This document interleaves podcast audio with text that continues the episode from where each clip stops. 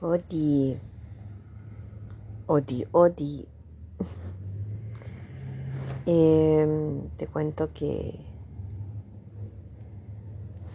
estoy acá en mi camita con un día estúpidamente radiante, weón. Quiero mi lluvia ahora.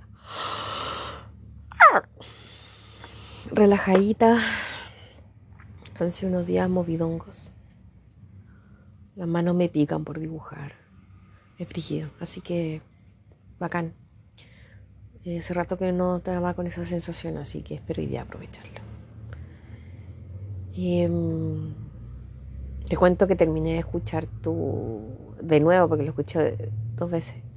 El, el ensayo donde se refería al cuento, a un cuento. Espérate, la rosa, algo de la rosa.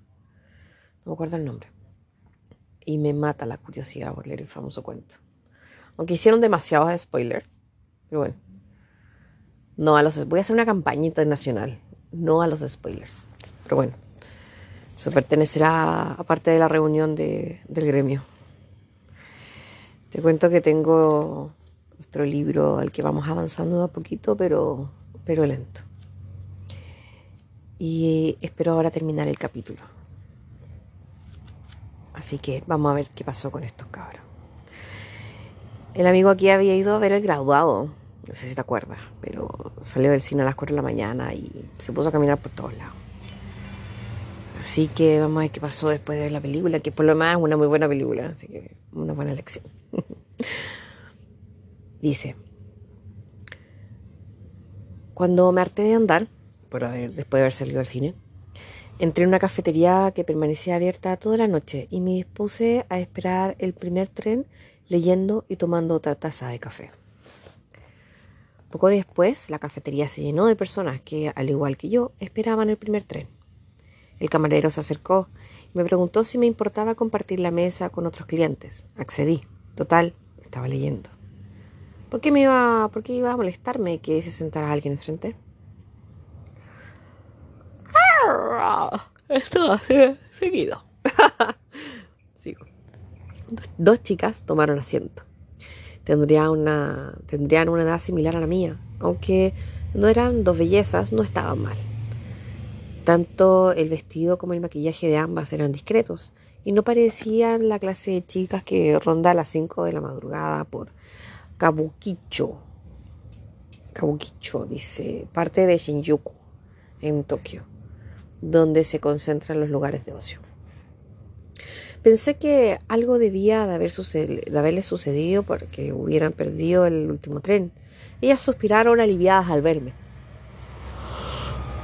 Yo iba mm, correctamente vestido, me había afeitado aquella misma tarde y además estaba absorto en la lectura de La montaña mágica de Thomas Mann. Una de las dos chicas era alta y corpulenta, vestía una parca de color gris y unos vaqueros blancos. En las orejas lucía unos grandes pendientes con forma de concha y cargaba una cartera de plástico grande. La otra era menuda, llevaba gafas Vestía una camisa a cuadros, una chaqueta, una chaqueta azul y en un dedo lucía una, sorteja, una sortija con una turquesa. Tenía dos tics, quitarse y ponerse las gafas y presionarse los ojos con la punta de los dedos. Ambas pidieron café con leche y dos trozos de pastel y se lo tomaron despacio mientras discutían algo en voz, baja. La chica alta inclinó, inclinó, varias veces la cabeza en ademán dubitativo estoy cometiendo un pecado y suena la evidencia de que estoy preguntando por un vinilo. Diosito santo. Calmado. Bien, coche tu madre, que hago una copia. Continuemos. la chica alta inclinó varias veces la cabeza en ademán dubitativo. La menuda asintió de otras, otras tantas. La música de Marvin Gaye, que buen cabro. Bueno, él es sequísimo, tengo un disco. La música de Marvin Gaye o de los Bee Gees me impidió entender lo que estaba discutiendo. Pero lo que pude colegir, la menuda estaba triste o enfadada y la otra intentaba tranquilizarla. Yo leía el libro y las observaba alternadamente. Cuando la chica menuda, bolso al hombro, se dirigió a los servicios, la otra me abordó. Yo dejé el libro y la miré. Disculpa, ¿conoces algún bar por aquí cerca donde pudiéramos tomar una copa? A las cinco de madrugada, le pregunté sorprendido. Sí. A las cinco y veinte de la mañana la gente está trabajando, está tratando de que se le pase la borrachera o bien deseando llegar a casa. Lo sé, dijo ella avergonzada. Pero a mi amiga le apetece tomar una copa tiene sus razones y me parece que no tendréis otro remedio que vivir en casa. Ya, pero yo tomo un tren para Nagano a las siete y media de la mañana. En ese caso, lo único que se me ocurre es que compréis unas bebidas y una máquina expendedora y os, os sentéis en la calle. Me pidió que las acompañara porque dos chicas no podían hacer semejante cosa. Yo había tenido varias experiencias extrañas en Shinjuku aquellas horas, pero era la primera vez que dos desconocidas me invitaban a beber a las 5 y 20 de la madrugada. Me daba pereza negarme y tampoco tenía otra cosa que hacer, así que me acerqué a una máquina expendedora de allí cerca, compré varias botellas de sake y algo para picar. Y los tres nos dirigimos a la salida oeste de la estación, y allí iniciamos nuestro improvisado festín. Me contaron que las dos trabajaban en la misma agencia de viajes, ambas, ambas habían licenciado y habían empezado a trabajar aquel mismo año. La menuda tenía novio desde hace un año y se llevaban bien, pero acababa de saber que él se acostaba con otra chica y estaba muy deprimida. Esta era, en línea general, la historia. La amiga tenía que estar el sábado por la tarde en la casa de sus padres, en Nagano, para asistir el domingo a la boda de su hermana mayor, de su hermano mayor, pero había decidido quedarse con su amiga en Shinjuku, e ir a, Nagano, Nagano en el primer expreso de la mañana del domingo. ¿Y cómo te has enterado de que se acostaba con otra chica? Le pregunté a la menuda. Ella, entre sorbo y sorbo, de saque, arrancaba las, las hierbas, los, los hierbajos del suelo. Abrí la puerta de su habitación y los vi con mis propios ojos. Nadie tuvo que decírmelo. Ay, ¿cómo ocurrió eso? Un taller por la noche. ¿Y la puerta no estaba cerrada con llave? Dije. No. ¿Por qué no la cerraron? Me pregunté con voz alta. ¿Y yo qué sé? ¿Cómo voy a saberlo? Debido de ser un golpe terrible. ¿Cómo debió de sentirse la pobre? Me comentó bien intencionada la amiga. Yo que tú lo hablaría con él en definitiva. Se trata de decidir si lo perdonas. Si lo perdonas, le aconsejé. Nadie sabe cómo me siento, se quejó la chica, arrancando los hierbajos sin tregua. Una bandada de cuervos se acercó por el oeste y sobrevoló los grandes almacenes de Odakyu. Ya era de día. En estas se acercó la hora. Me perdí. Así que le ofrecimos, ya era de día. En esta se acercó la hora en la que la alta debía de subir al tren, así que le ofrecimos el resto del saque a un vagabundo que había, en el subterráneo de la salida oeste de la estación. Compramos los billetes y, y la despedimos. Cuando el tren se perdió de vista, la menuda y yo, sin mediar invitación, entramos a un hotel. Ni a ella ni a mí nos apetecía demasiado acostarnos juntos, pero la única manera de ponerle punto final a aquello. Tras cruzar el umbral de la habitación, me desnudé y entré en la bañera sumergido, sumergido en el agua. Entré en la bañera. Perdón. Sumergido en el agua, bebí cerveza como si pretendiera ahogar las penas. Ella también se metió dentro de la bañera y tendidos en el agua tomamos cerveza en silencio. Por más que bebiéramos, el alcohol no se nos subía. No se nos subía a la cabeza y no teníamos sueño. Su piel era blanca y suave y sus piernas bonitas. Contestó con un gruñido a mi cumplido. Sin embargo, una vez en la cama pareció transformarse en otra persona. Sensible a mis caricias, se retorcía, gritaba.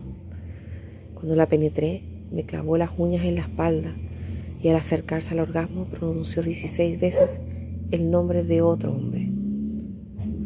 Lo sé porque las estuve contando para retrasar la eyaculación. Nos quedamos dormidos. Al despertarme a las doce y media de la mañana, ella ya no estaba. No había ninguna carta, ningún mensaje.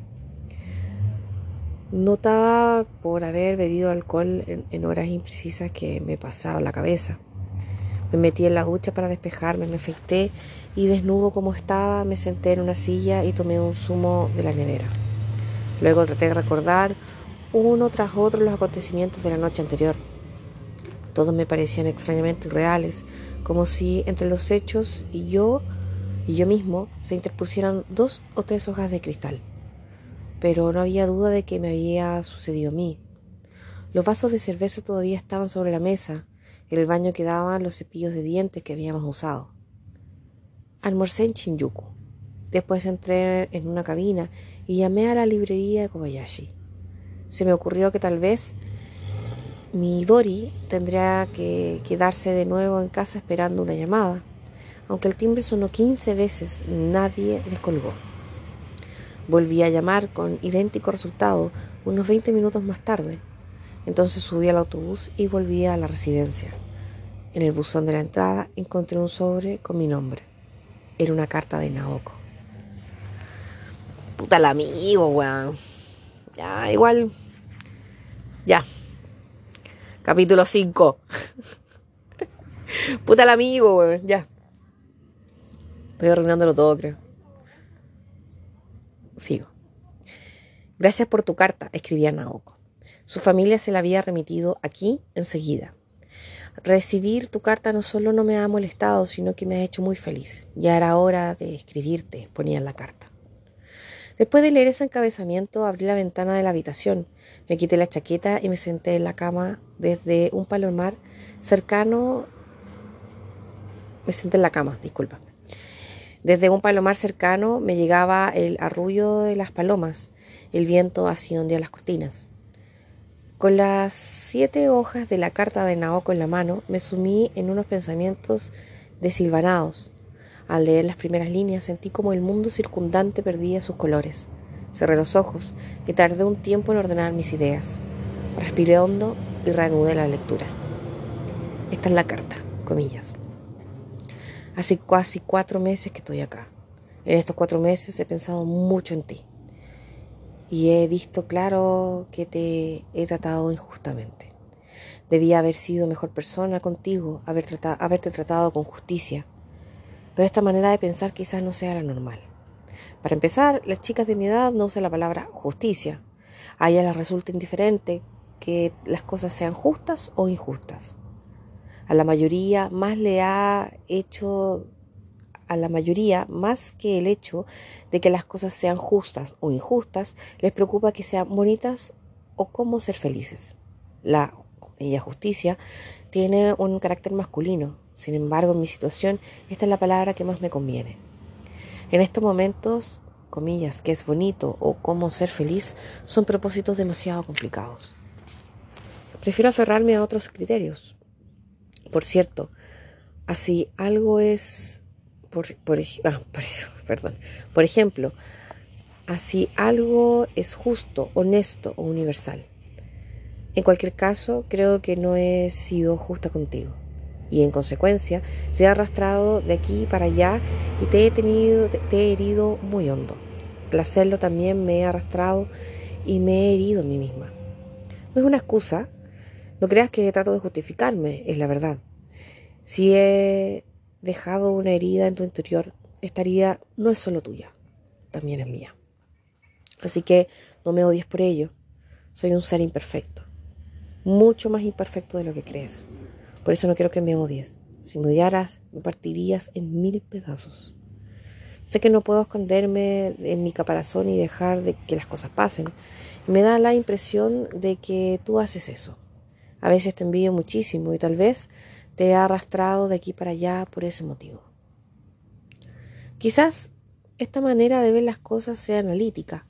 La terapia que aplican aquí no es no no lo es en absoluto, pero una persona que como yo está en tratamiento desde hace meses acaba pensando lo que quiera o no, lo quiera o no, de forma analítica. Esto ha sucedido por tal cosa, esto significa lo uno e implica lo otro. No tengo claro esta manera de analizar las cosas simplifique el mundo. De todos modos, me doy cuenta de que en comparación a cómo estuve en algunos momentos, ahora me encuentro muy recuperada. Y los que me rodean también perciben mi mejoría. Hace tiempo que no era capaz de redactar unas líneas. Escribirte aquella carta en julio me costó sudor y lágrimas. No recuerdo lo que puse, espero no fuera nada horrible. Pero ahora he logrado dirigirme a ti de forma relajada. Al parecer, lo que yo necesitaba era esto, aire puro, un lugar tranquilo y apartado del mundo, una vida ordenada, ejercicio diario.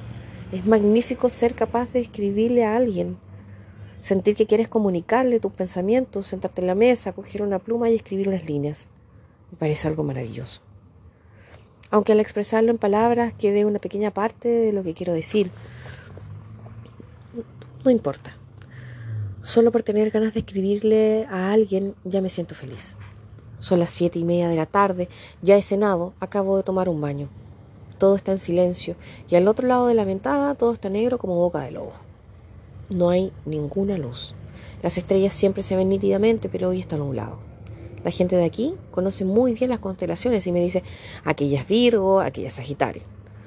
Puesto que aquí al caer la noche no hay nada que hacer, todos se han convertido en expertos. Saben mucho de pájaros, de flores e insectos.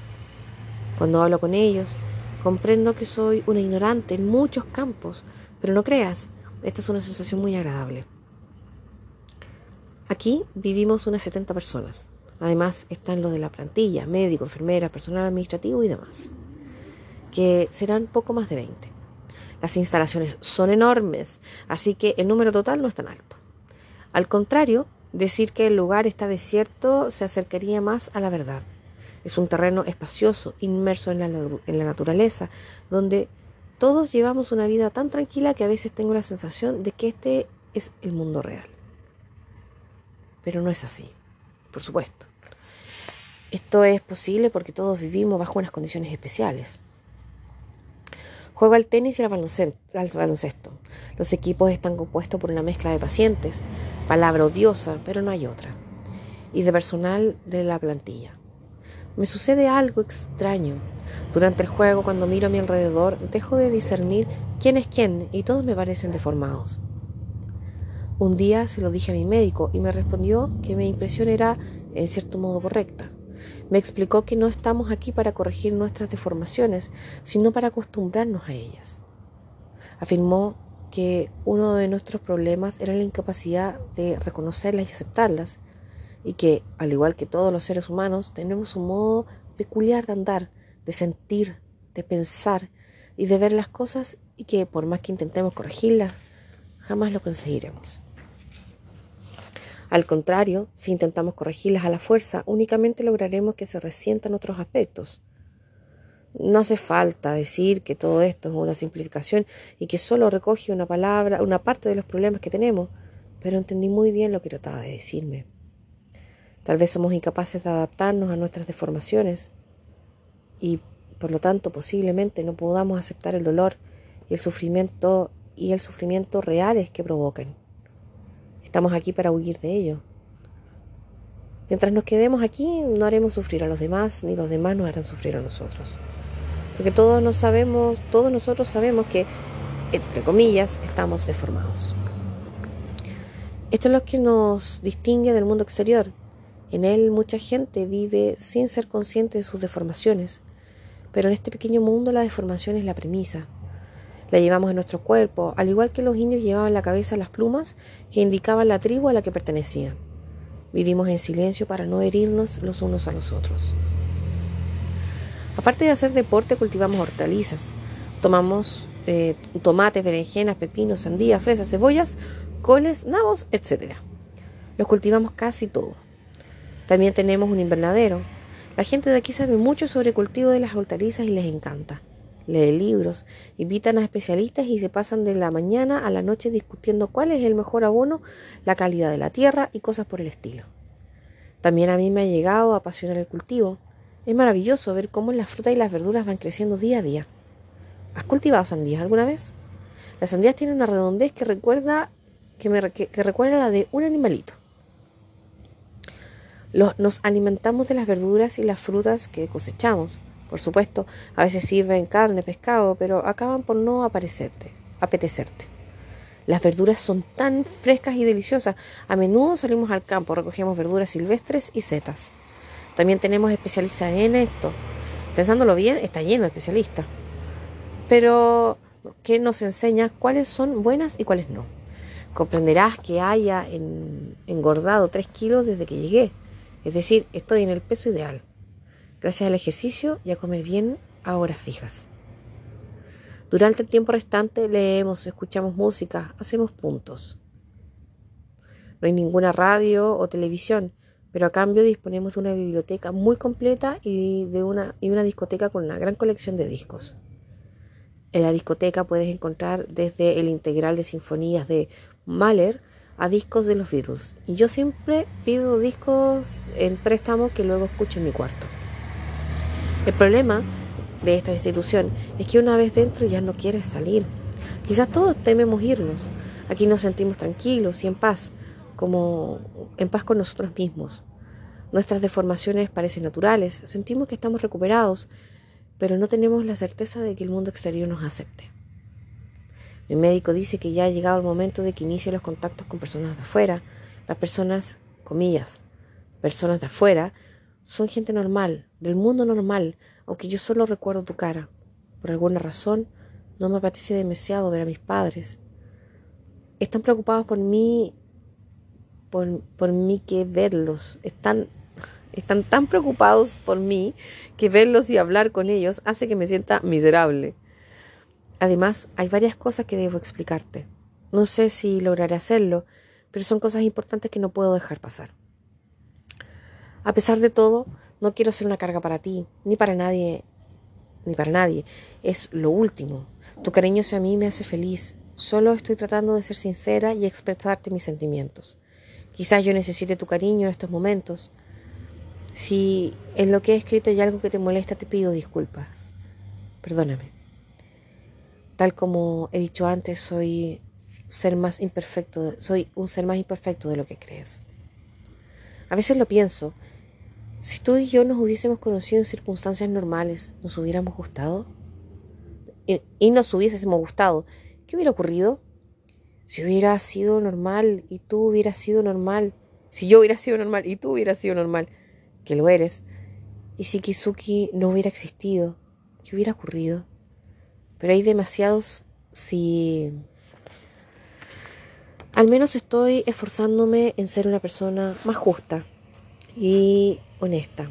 Es lo último que puedo hacer por ahora. Y eso quiero expresarte mis sentimientos. En esta institución, a diferencia de los hospitales, las horas de visita son libres. Con que llames al día antes podrías verme siempre que quieras. También podrías comer conmigo o incluso alojarte aquí.